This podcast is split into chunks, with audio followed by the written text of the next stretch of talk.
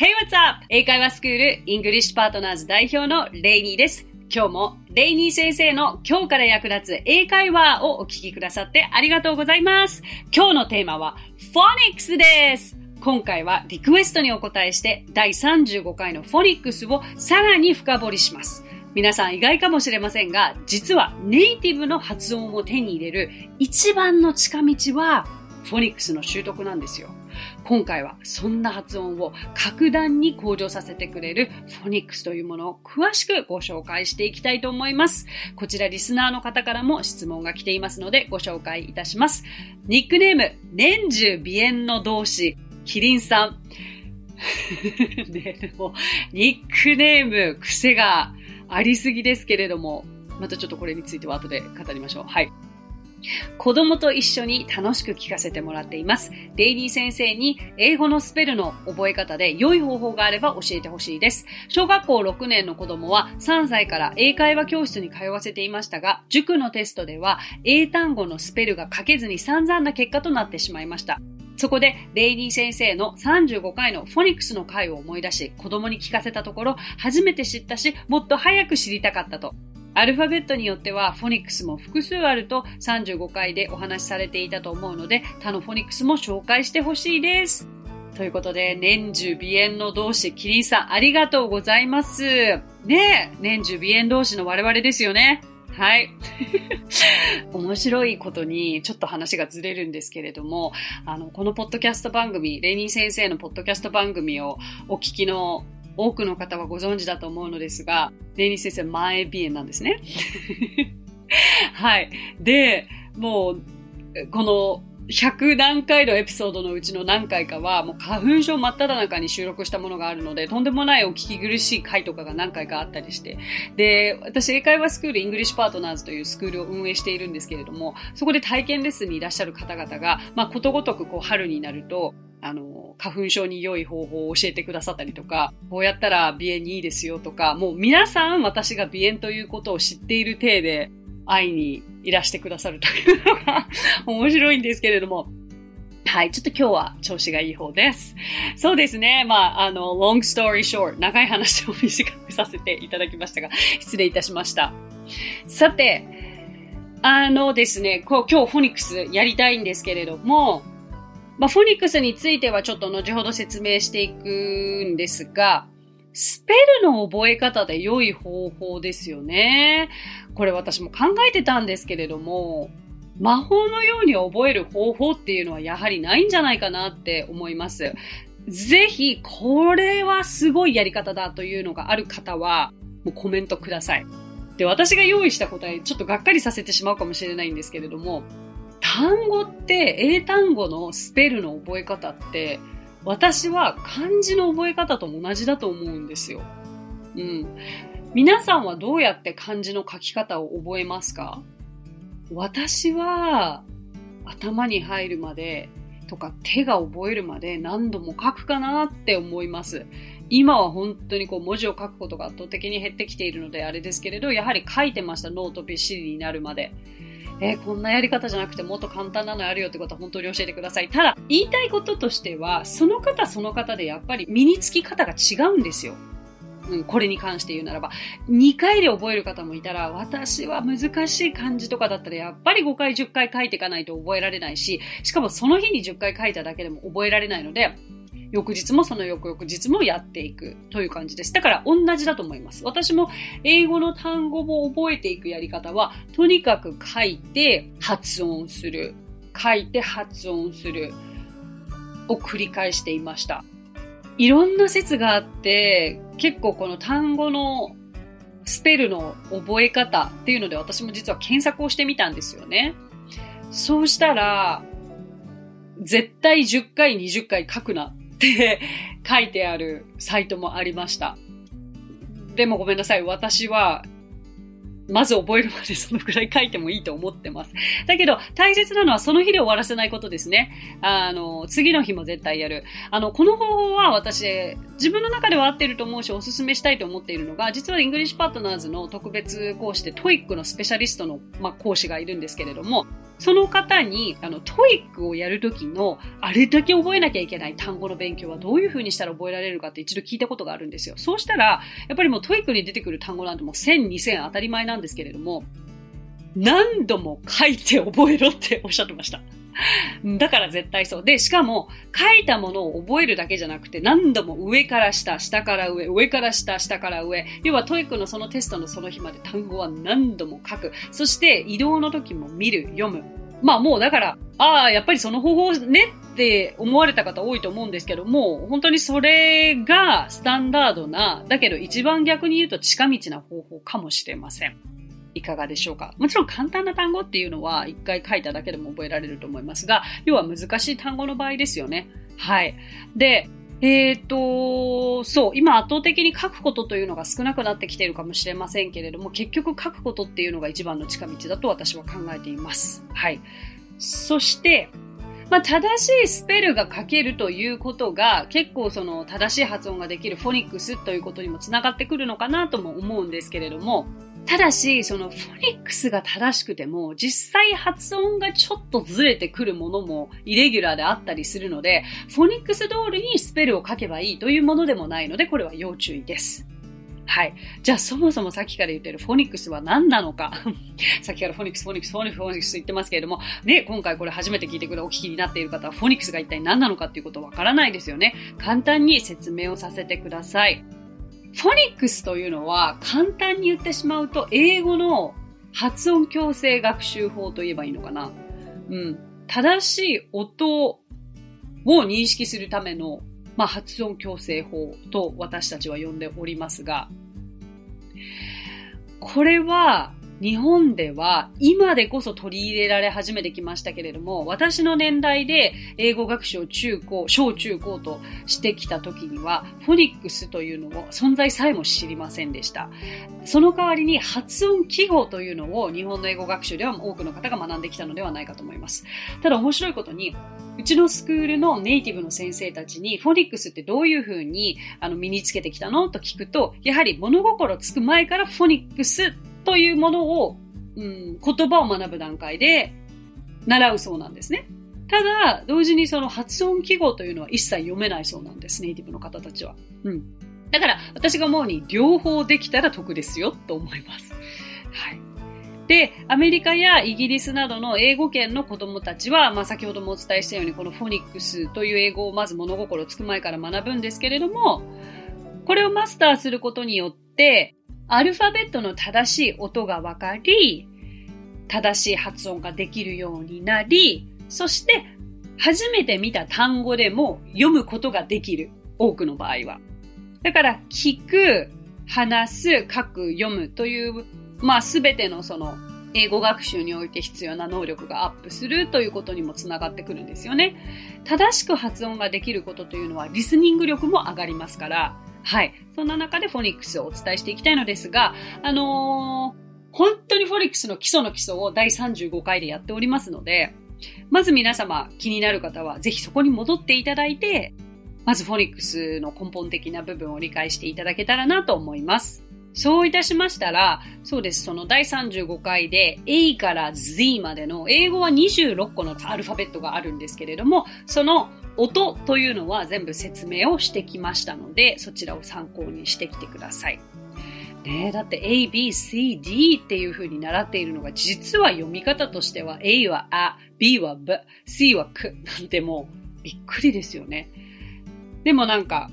お子さんってすごく身につき方が早くて、よくもうフォニックスっていう風に YouTube で入れるだけでたくさんの歌番組が出てくるんですよ。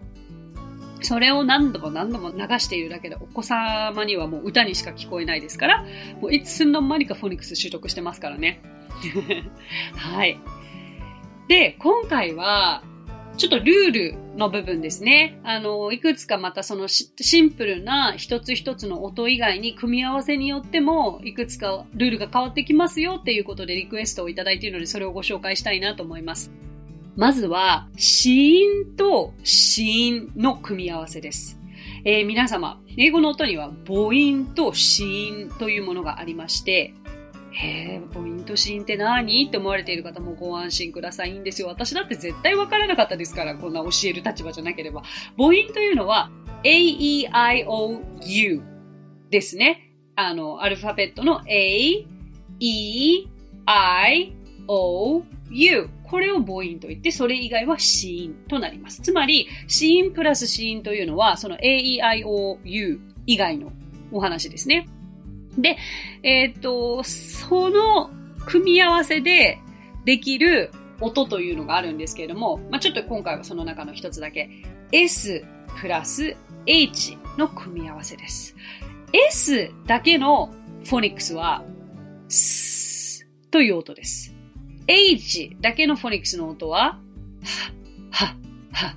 なんですね。だけど、S プラス H を組み合わせると、さではなくて、すはではなくて、シュになるんです。これはなんでっていうよりかもこれはルールです。はい。シュですね。あシュートとかね、あの、シャウトとかあるかと思うのですけれども、だから、えっと、組み合わさると、一つ一つのフォニックスのルールは変わってきますよ。というのが今回お伝えしたいことです。じゃあ次に、連続シーンと言いまして、シーン2つとか3つ、それぞれの音を残しながら新しい音を作るもののことを言うんですけれども、えー、またこれ、さっき S が出てきたので、S プラス T だとしますね。S は S、T は、になるんですけれども、これ S と T を組み合わせることによって、ステ、ステです。で、これは、あの、ルールが変わっていません。そのまま、すと t が組み合わさって、すて。で、street とかあるわけじゃないですか。だからこういった組み合わせもありますよ、ということです。はい。そして次に、母音プラス母音です。さあ、母音というのは先ほどお伝えした A, E, I, O, U のことですね。二文字の母音。で、母音文字2つで新しい音を作るものなんですけれども、例えば A と U の組み合わせ。A はあ、あ、あという音。U はあ、あ、あという音。本来だったあ、あとなるんですけれども、AU の組み合わせで O、O という音が出来上がったりするんですね。まあこれはなぜかっていうことよりも、まあもうこれはルール、オートと言ったりもしますよね。オートモービルとか、オートマティックとか、こういう時の O ですね。あとは、サイレント E と言いまして、母音の文字一つ、それから子音の文字一つ、それから最後に E がくっつく並びの単語があったりするんですけれども、こういう場合は E を発音しないというようなルールもあります。どういうことかというと、A, T, E で、これは h という発音をしますよね。例えば eat の過去形の h ですよね。で、これは今のサイレント e のように eight, e とか eight, e ではなくて、本当は e だけだったら、え、えというフォニックスの音を発音するはずですけれども、ate の組み合わせで eight。そうですね。これまさにサイレント。この e が聞こえない、聞こえなくなるというルールもあるということをご理解いただけたらと思います。はい、今結構こう説明しながら、まあ母音だの、子音だの、結構こう難しい言葉を含めながら説明していってしまったので、ピンときにくい部分ももしかしたらあったかもしれません。単純に、えー、フォニックスというふうに検索していただくと、わかりやすいリストのようなものも今たくさん出てますので、それで見ながら一緒に発音練習をしていったり、先ほど私がお伝えしたような2文字の子音とか2文字の母音とか、あの、全然今日ってもう本当に1例ずつしかお伝えしてないので、例えばですけど、あの、2文字子音なんて言ったら、あの、sh でシュはお伝えしましたけど、th で th というのもありますから、他にどんなものがあるかなというのをぜひぜひリストか何かで見つけていただくのもいいかなと思います。そういうルールを知っておくだけでも、知らない単語が出てきた時に正しい読み方ができるというメリットは大いにありますので、ご興味のある方はちょっとフォニックスを掘り下げて勉強してみてください。そして何度もお伝えしておりますが、すべてのアルファベットのフォニックスの読み方というのは第35回でお届けしていますので、こちら参考にしてみてください。キリンさんリクエストありがとうございました。さて、今日お話ししたフレーズや単語は、ノートというサービスの方で文字起こしをしております。ノートへのリンクは番組詳細欄に記載していますので、こちらもぜひお役立てくださいね。さて、今回も番組へのコメントもいただいているのでご紹介できればと思います。ニックネーム、もこママさん。レイニー先生、こんにちは。1ヶ月前くらいにレイニー先生を知り、ようやく最近の番組に追いつくことができました。私の娘も社会人になり、自分の時間が増えた今、人生の後半、やり残したことをやろうと、英語の勉強を始めました。レイニー先生の番組は、犬の散歩中の約1時間の間に聞いています。一回聞いたくらいでは理解できなかったり覚えられないので、最近は同じ番組を散歩が終わるまで3回から5回ほど繰り返し聞いています。レイニー先生の声は聞きやすいし、楽しいので何度でも繰り返して聞くことができます。時間の言い方も完璧に言えるようになりました。ありがとうございます。これからも楽しみにしています。もこママさんありがとうございます。時間の言い方が完璧に言えるなって素晴らしいじゃないですか。やっぱりその、同じ番組を3回から5回聞いてくださっているとおっしゃってますけれども、繰り返すことって本当に大切なんですよね。聞くことを繰り返すことも大切ですし、私が一番大切だと思っているのは、声に出して言うこと、声に出して繰り返し言うことが本当に一番大切だと思ってます。それこそ1回2回繰り返すだけじゃなくて、ぜひぜひ同じフレーズを20回、50回言ってみてください。確実に言えるようになります。そして本当に身につく方法を知りたければ、レイニー先生個人インスタグラムとかがあるんですけれども、あと YouTube であったりとか、まあ TikTok であったりとか、あの全部同じ動画を配信しているんですが、本当に短い動画を連日アップしていて、その時に英語のフレーズを覚える方法のようなものをあげていますので、おすすめですので、ぜひそれもちょっと探していただけたらなと思います。それにしても最近すごく多いです。お子様のもう子育てが一段落したので、今度は自分の時間だからずっとやりたかった英語を勉強し始めますと言ってくださって、うちのスクールにいらしてくださっている方もたくさんいらっしゃいますので、本当にそんな方たちのお役に立てればなと思っておりますし、えー、今後も役に立つ、何か皆さんのお役に立てる情報、英語学習法、そして英語の内容をどんどん配信していきたいと思いますので、よろしくお願いいたします。さて、この番組ではご感想やリクエストなどお待ちしています。番組詳細欄にあるリンクよりお気軽にご投稿ください。それでは最後に今日のあれこれイングリッシュ。今回は wanna の使い方をご紹介したいと思います。よく耳にしませんか ?I wanna とか Do you wanna? みたいな。これってすごくネイティブ感アップするような表現方法だと思いませんか？ななんだかこう、英語学習者にとって、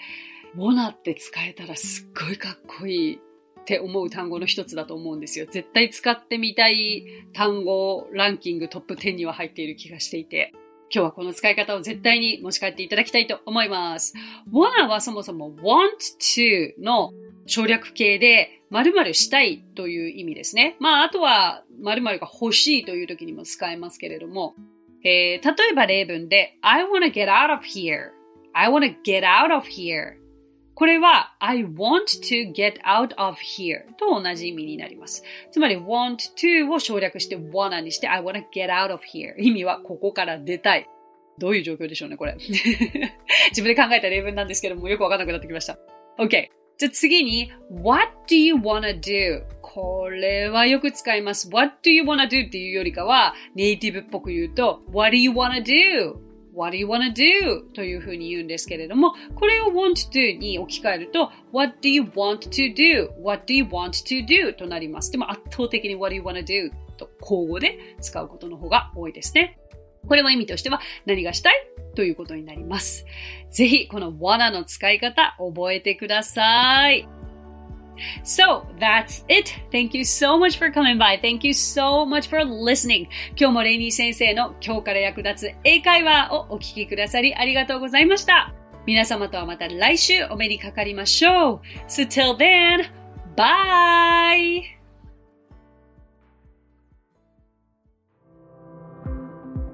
さあ、ここでレイニー先生の活動を紹介させてください。まずはレイニー先生が主催する英会話スクールイングリッシュパートナーズでは私たちと楽しく英語を身につけたいという方を大募集。